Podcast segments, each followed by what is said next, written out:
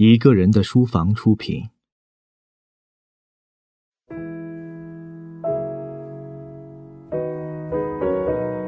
你好啊，许久没收过信了吧？一个人的书房现在开启全新栏目《声音邮局》，每周五晚八点，在微信公众号内独家播出。常常想，信多好啊，可以慢慢的给你讲那些细微的感受。与只有你才关心的心事，再慢慢的化作一张纸上或多或少的文字。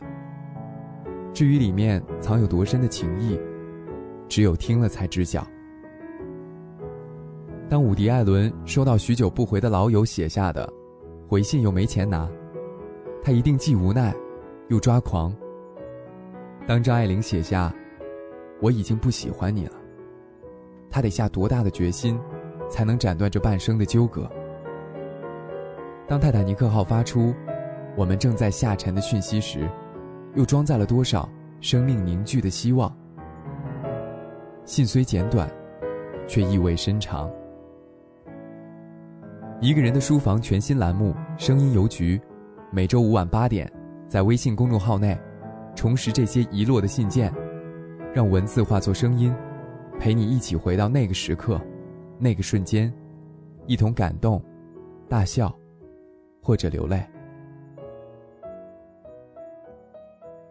在表姐伊丽莎白一世的命令之下，玛丽·斯图亚特被处决前的二十年青春年华里，一直在英格兰被囚禁或被审讯着。她的一生动荡无常，出生六天后即位为苏格兰女王，十七岁便已丧偶，曾是一时的法国王后。他也一心想得到英格兰王位，这注定了他的败落。这封诀别信是时年四十四岁的玛丽写的，于一五八七年二月八号凌晨写给已故第一任丈夫的弟弟。短短六小时后，如他在信中所言，他在三百人的见证下被斩首。本周五晚八点，你将会在一个人的书房公众微信号的声音邮局里。收到玛丽·斯图亚特写给法国国王亨利三世的一封信的完整版，我是淼淼，为你朗读。周五见。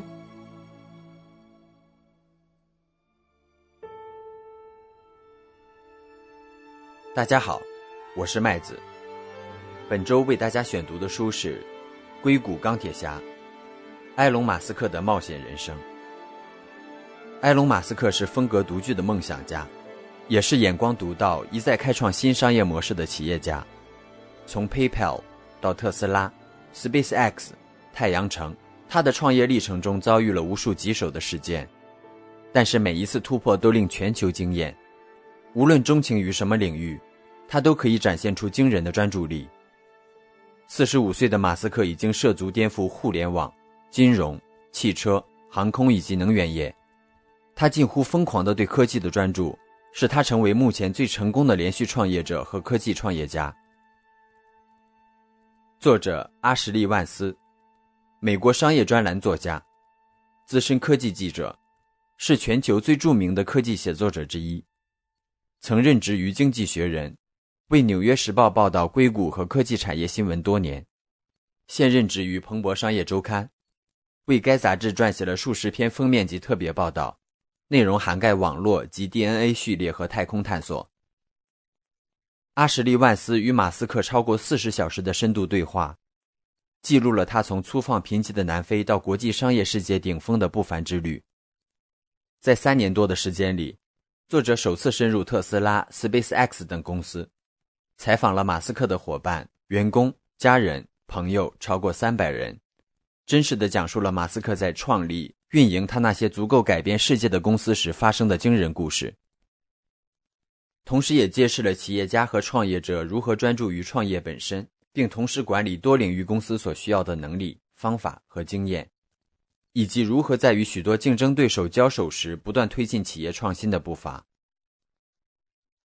埃隆·马斯克的人生经历和无数改变世界的伟大实业家的经历一样。是那种可以被千百次的写进小说、搬上银幕后每一次重看都依然激动人心的属于全人类的传奇故事。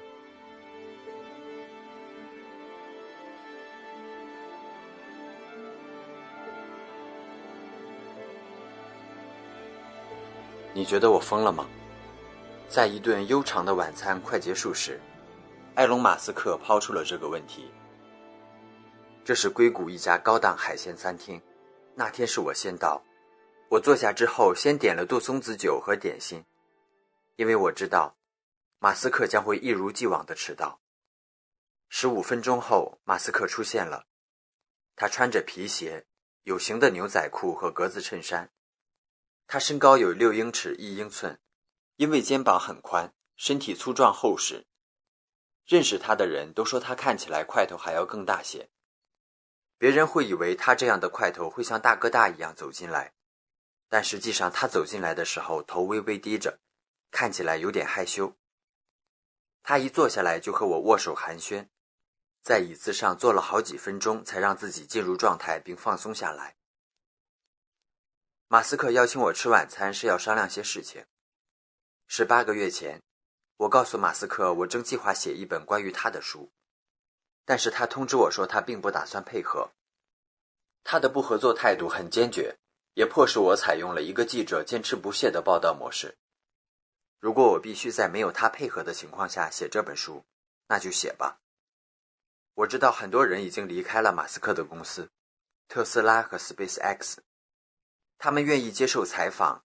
另外，我也认识他不少朋友，于是采访一个接一个，日积月累。大约有两百多个人接受了我的采访，直到有一天，我再次收到马斯克的消息，他在家里给我打电话，给了我两个选择：他可以让我的生活陷入困境，也可以参与这个项目。他合作的条件是出版之前必须看过原稿，他会在上面加入注脚。他虽然不会插手内容，但会标出他认为与事实不符的地方。我知道他的想法，马斯克希望能够掌控关于他生活的故事。另外，他像一个科学家般严谨，事实错误会让他抓狂，那些印在纸上的错误会让他惦记一辈子。尽管我非常理解他，但是出于专业、个人和实际的原因，无论如何我都不会让他读到原稿。马斯克对于真相有着他自己的看法，但是这些看法跟世界上其他人的并不一样。他是那种很容易为简单的问题提供琐碎答案的人。他之后真的有可能给我一份长达四十五页的注脚。尽管如此，我还是同意和他共进晚餐，先开诚布公地探讨一番，再看看结果如何。我们的谈话从公关人员开始。众所周知，马斯克总是不停更换公关人员，而特斯拉现在正在物色新的公关负责人。谁是这个世界上最棒的公关？他问了一个极具马斯克风格的问题。之后，我们聊到我们共同的熟人，还谈到霍华德·休斯和特斯拉工厂。点菜的时候，马斯克让服务生推荐一份低碳水化合物的食物，最后要了一份上面浇了乌贼汁的炒龙虾。我们的谈判还没有开始，马斯克却打开了话匣子。聊起令他恐惧到睡不好觉的事情。谷歌的创始人和 CEO 拉里·佩奇正在建造的人工智能机器人大军有可能摧毁全人类。我真的非常担心这件事，马斯克说。尽管他和佩奇是好朋友，也知道佩奇本质上是好人，而不是什么邪恶博士，但这还是不能令他安心。天性纯良的佩奇总是认为机器会永远服务于人类。这正是问题所在。我不像他那么乐观，马斯克说，他可能会不小心制造出邪恶的东西来。服务生将食物端上来了，马斯克便大口吃起来，很快就吃完了。为了让马斯克保持这种高兴的聊天状态，我夹起一块牛排放到了他的盘子里，这招很快就见效了，只用了九十秒的时间。整块肉就被他吃得干净。马斯克用了好长时间才摆脱人工智能的愁云，并转到正题上来。当聊到这本书时，马斯克开始试探我，想了解我为什么想写一本关于他的书，并揣摩我写书的意图。我看到时机到了，便开始步步为营，切入主题。在肾上腺素和杜松子酒的共同作用下。我开始了长达四十五分钟的长篇大论，告诉马斯克为什么应该让我深入他的生活，并且作为对我的回报，在此期间他不能干涉我。我还说明了加入注脚的固有缺陷，如果这么做会令他看起来像个控制狂，而我作为记者的职业操守也会被质疑。令我感到惊讶的是，几分钟后，马斯克打断了我，简短的说出了一句话：“好的。”马斯克最关切的问题尘埃落定了。他尊敬那些被拒绝之后仍坚持不懈的人。之前有许多记者跟他说过出书的事情。我是其中唯一一个不顾他的初衷、坚持己见的人。他似乎喜欢这样的人。之后的时间里，我们聊得很愉快，而马斯克也不再局限于他那份低碳水化合物食谱。服务生端上一份分量十足的黄色棉花糖甜点，马斯克立刻狼吞虎咽地吃起来，沾得满手都是汤汁。我们把事情谈妥了，马斯克允许我接近他的公司高管。朋友和家人，每个月他会和我吃一次没有时长限制的晚餐。这是马斯克第一次允许一个记者进入他的核心圈子。晚餐进行了两个半小时后，马斯克终于把手往桌子上一放，准备站起来走人。这时候他突然停下来，眼睛死死盯着我，抛出了这样一个令人不可思议的问题：“你觉得我疯了吗？”我尴尬的不知道说什么。拼命的思考，这是不是一个谜语？我该怎么巧妙的回答这个问题？但和他相处久了之后，我才意识到，这个问题是他提给自己的，而不是提给我的。我的回答其实并不重要。马斯克其实是渴望知道我是否值得信任。他望着我的眼睛，做出了最后的判断。几秒钟后，我们握手告别。马斯克驾驶着他的红色特斯拉 Model S 轿车离开了。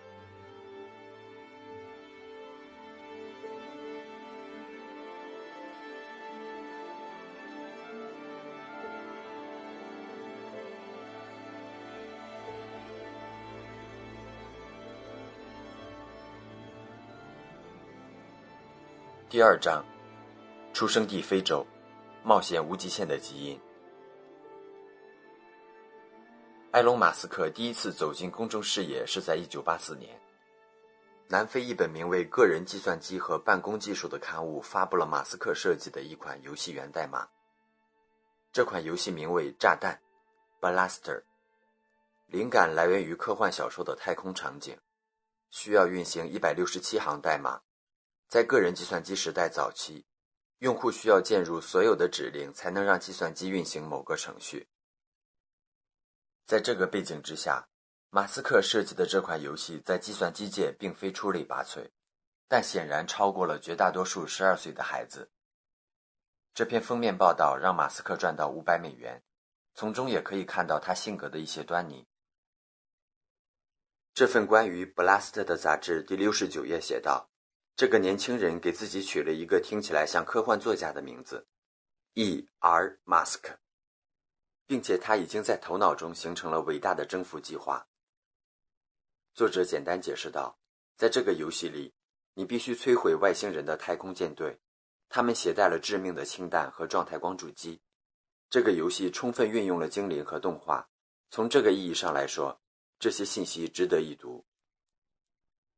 一个男孩幻想着太空和正邪之战不足为奇，可如果这个男孩严肃认真地对待这些幻想，就太让人不可思议了。马斯克就属于这种情况，在十五岁左右的时候，他就已经很难将幻想和现实区分开来了。马斯克把人类在宇宙的征程看作个人的使命。如果人类必须寻找更加清洁的能源，或者建造宇宙飞船去拓展人类的生存空间，那就去做吧。马斯克千方百计地想要让这些事情变成现实。可能是因为我小时候看了太多漫画的缘故吧。马斯克说：“在漫画里，英雄必须要拯救世界，必须让世界更美好，因为相反的做法没有任何意义。”到了十四岁的时候，马斯克经历了一段严重的生存危机。他像许多天赋异禀的少年那样，转而向宗教和哲学寻找答案。他掌握了不少意识形态方面的知识，然后或多或少的回到现实生活中去寻找答案。在这期间，他接触到了对他人生影响最大的一本科幻小说——道格拉斯·亚当斯写的《银河系漫游指南》。作者在书中指出了最困难的部分是提出问题。马斯克说：“一旦你了解了问题所在，答案就变得相对简单了。”我从中得出结论，认为我们应该立志去增强人类的自我意识，这样才能更好的去理解问题所在。少年马斯克那时就已经做出了自己的超逻辑使命宣言：唯一有意义的事情就是去为人类争取更大的集体启蒙。从马斯克的成长经历当中，我们能够很容易理解他所追寻的目标。他出生于1971年，在比勒陀利亚长大。这是南非东北部的一个大城市，与约翰内斯堡只有一个小时车程。像马斯克家族这种富裕的白人家庭，他们在南非的生活方式虽然殷实，但有污点。他们的生活起居由一对黑人管家悉心照料。南非上流社会的优越生活方式被贴上享乐的标签。他们总爱举办梦幻般的派对，在后院烤着羊羔肉，喝着品种繁多的葡萄酒。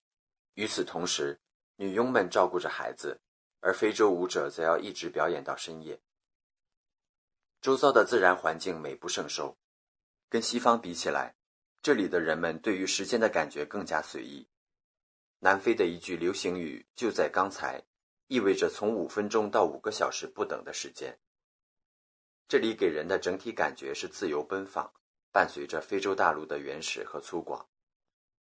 然而。祥和美景之下，却潜隐藏着种族主义的幽灵。南非经常爆发流血冲突，有时候发生在黑人和白人之间，有时候则发生在不同部落的黑人之间。马斯克的童年正值种族隔离最血腥和最令人发指的年代。索维托起义爆发的时候，马斯克刚满四岁。在那场事件中，有数百名黑人学生因为抗议白人政府的法令而遇害。多年来，由于实行种族主义政策，南非面临着国际社会的制裁。马斯克在童年时期去国外旅游时，就已经体会到外人是如何看待南非的。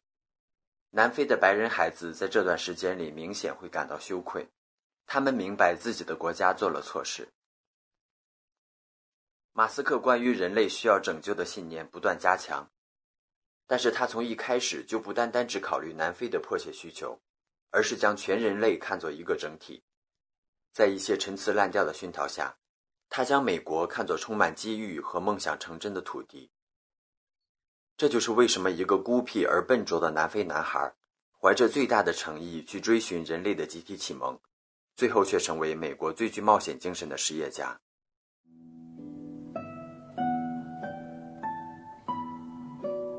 感谢收听《一个人的书房》。微信搜索“一个人的书房”，获取详细收听及下载方式。如果您碰巧喜欢我们的节目，请多多向身边爱读书、想读书的朋友推荐，让更多的人听到我们。下期节目见。